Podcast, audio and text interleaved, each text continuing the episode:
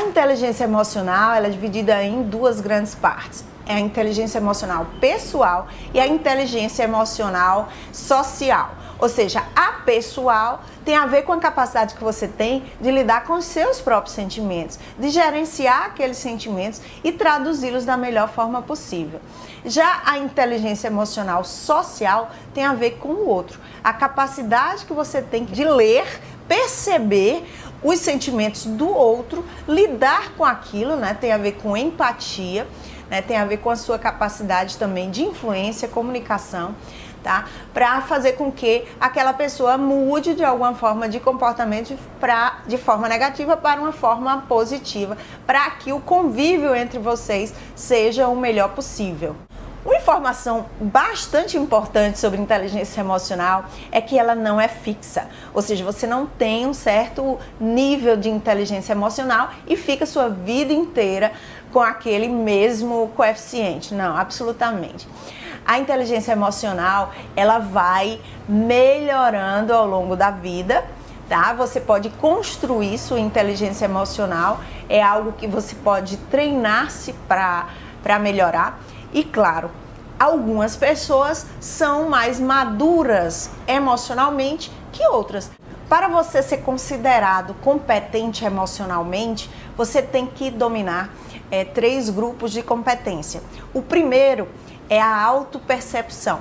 Se você não consegue perceber os seus sentimentos, se você não consegue ter consciência do que está passando internamente com você, qual é o, seu estado emocional, você não consegue uma segunda competência que seria de autorregulação, que é a capacidade que você tem de controlar esses sentimentos, ou seja, de gerenciá-los. A partir do momento que você tem a capacidade de identificá-los, saber o porquê deles, você passa para uma segunda competência que seria de gerenciamento desse sentimento, dessa emoção. E uma terceira e última competência dentro da inteligência emocional pessoal é a parte da motivação pessoal. Você também tem que ter a capacidade de entender o que, que te motiva para que você domine e desenvolva essa automotivação. Seja uma pessoa é, automotivada, você não precise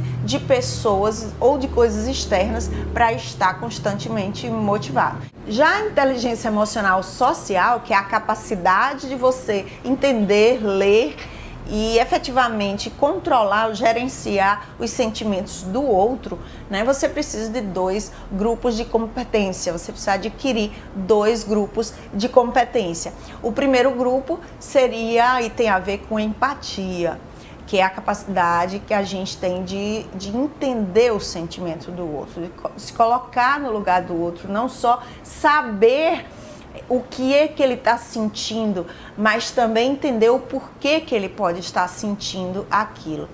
E depois vem um segundo grupo, né, que chama aptidão social, tá, de relacionamento com as pessoas, que tem a ver com a questão da influência questão de ter a capacidade de influenciar esses sentimentos e também capacidade de influenciar na decisão, nas decisões do outro. Um líder, ele não pode prescindir de ter desenvolvida essas habilidades, né, essas competências sociais, porque senão ele não teria a capacidade de influência, ele não teria a capacidade de se colocar no lugar do outro, de entender o outro, e isso dificultaria uh, o seu papel como líder, o seu ganho de confiança com relação ao outro, né? E todo um trabalho que ele pode fazer para desenvolvimento do outro. Um líder além de ter que ser competente emocionalmente, ele também precisa e tem a responsabilidade de desenvolver a competência emocional dos seus liderados. Então, se você domina esses grupos, esses dois grandes grupos de competência emocional, seria a pessoal e a social, então você é considerado inteligente emocionalmente. E aí eu te pergunto, e você? Você é inteligente emocionalmente? Você é mais inteligente é, pessoal ou socialmente? faça uma reflexão e me fala, comenta aqui se você gostou desse vídeo, você dá uma curtida e comenta aí embaixo é, como é que você acha que o que está faltando para você ser inteligente emocionalmente. O próximo vídeo nós vamos comentar sobre a importância da inteligência emocional na nossa vida pessoal e também na nossa vida profissional.